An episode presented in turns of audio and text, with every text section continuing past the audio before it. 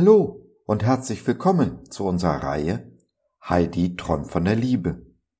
Gedichte, Geschichten und Erzählungen von Heidrun Rubina Pfeiffer-Lehmann. Ich habe Heidi als äußerst warmherzige Frau kennengelernt, immer auf der Suche nach Liebe. Als sie mir einige ihrer Werke vortrug, wusste ich, das muss raus. Davon sollst auch du hören. Vielleicht rührt es dich ja genauso an wie mich.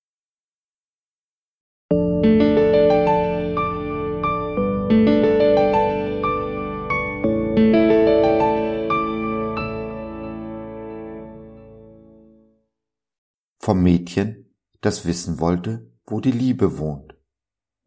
Aus der Reihe Heidi träumt von der Liebe. Es war einmal ein kleines Mädchen namens Anna, es war das Kind von Eltern, die wenig Zeit hatten. Und wenn, wurde es oft geschimpft und geschlagen, so dass sich das Mädchen gänzlich alleine und ungeliebt fühlte. Es erinnerte sich nicht mehr genau wo, aber es hatte einmal etwas von der richtigen Liebe gelesen, die weich und achtsam, stark und annehmend sein sollte. Etwas, das Anna selbst noch nie erfahren hatte. Weil ihre Sehnsucht so groß war, wollte sie wissen, wo diese Liebe denn wohnt und machte sich deshalb eines Nachts, Mutterseelen allein, auf den Weg, um sie zu finden. Zuerst begegnete sie einem Autofahrer, der anhielt und sie fragte, was sie denn mitten in der Nacht auf der Straße zu suchen habe. Ich kann dir sagen, was ich suche, antwortete Anna leicht verschüchtert. Ich suche den Ort, wo die Liebe wohnt. So ein Quatsch. Mach lieber, dass du nach Hause kommst, hörte sie den Mann schon halb im Wegfahren rufen und war froh, wieder alleine zu sein.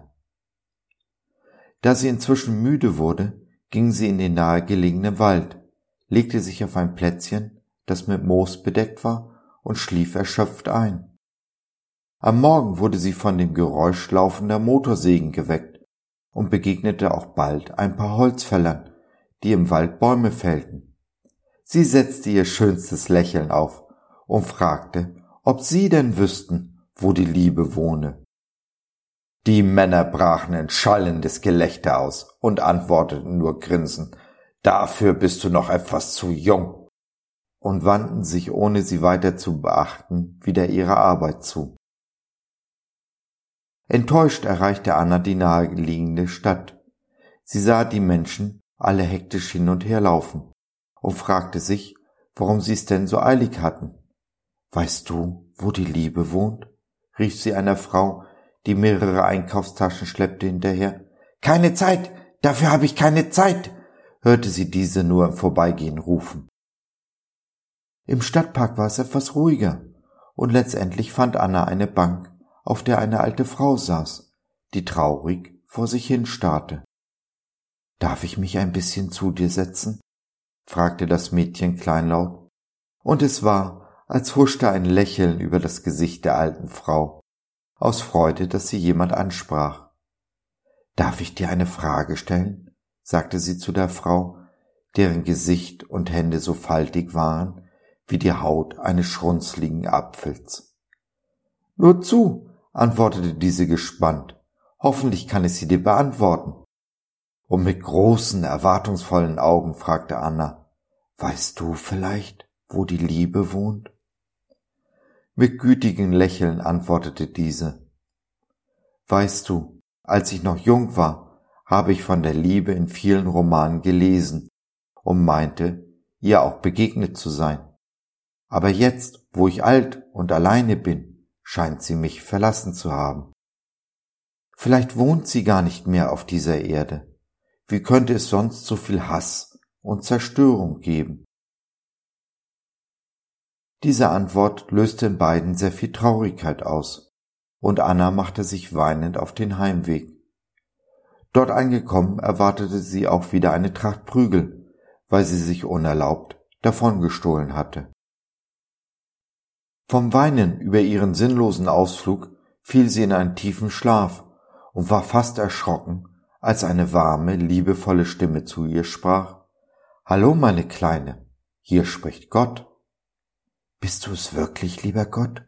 Sprichst du zu mir? Darf ich dir eine Frage stellen? Alle, die dir auf dem Herzen liegen, mein Kind, antwortete Gott. Kannst du mir sagen, wo die Liebe wohnt? Ich habe sie an vielen Orten gesucht und viele Menschen gefragt, doch keiner konnte mir eine Antwort geben. Ich will dir sagen, wo die Liebe wohnt. Sie wohnt in dir, so wie ich in dir wohne. Sie ist in jedem von euch, in allen Geschöpfen dieser Erde. Jeder ist ein Teil Gottes und somit Liebe. Ihr habt es nur vergessen. Ihr kämpft, führt Kriege, wollt herrschen, sammelt Güter, weil ihr glaubt, dann würdet ihr geliebt. Das ist der große Irrtum der Menschheit und bringt euch viel Leid. Wie wollt ihr um etwas kämpfen, was ihr schon längst seid? Ich habe euch alle aus Liebe erschaffen. Jeder ist ein geliebter Teil meiner Schöpfung. Ihr müsst nicht um Liebe kämpfen. Wenn ihr euch daran erinnert, werdet ihr nichts mehr tun, um geliebt zu werden, weil die Liebe sich durch euer Tun entfaltet. Die Liebe wohnt in euch und wartet nur darauf, dass ihr eure Herzen öffnet, damit sie sich verströmen kann.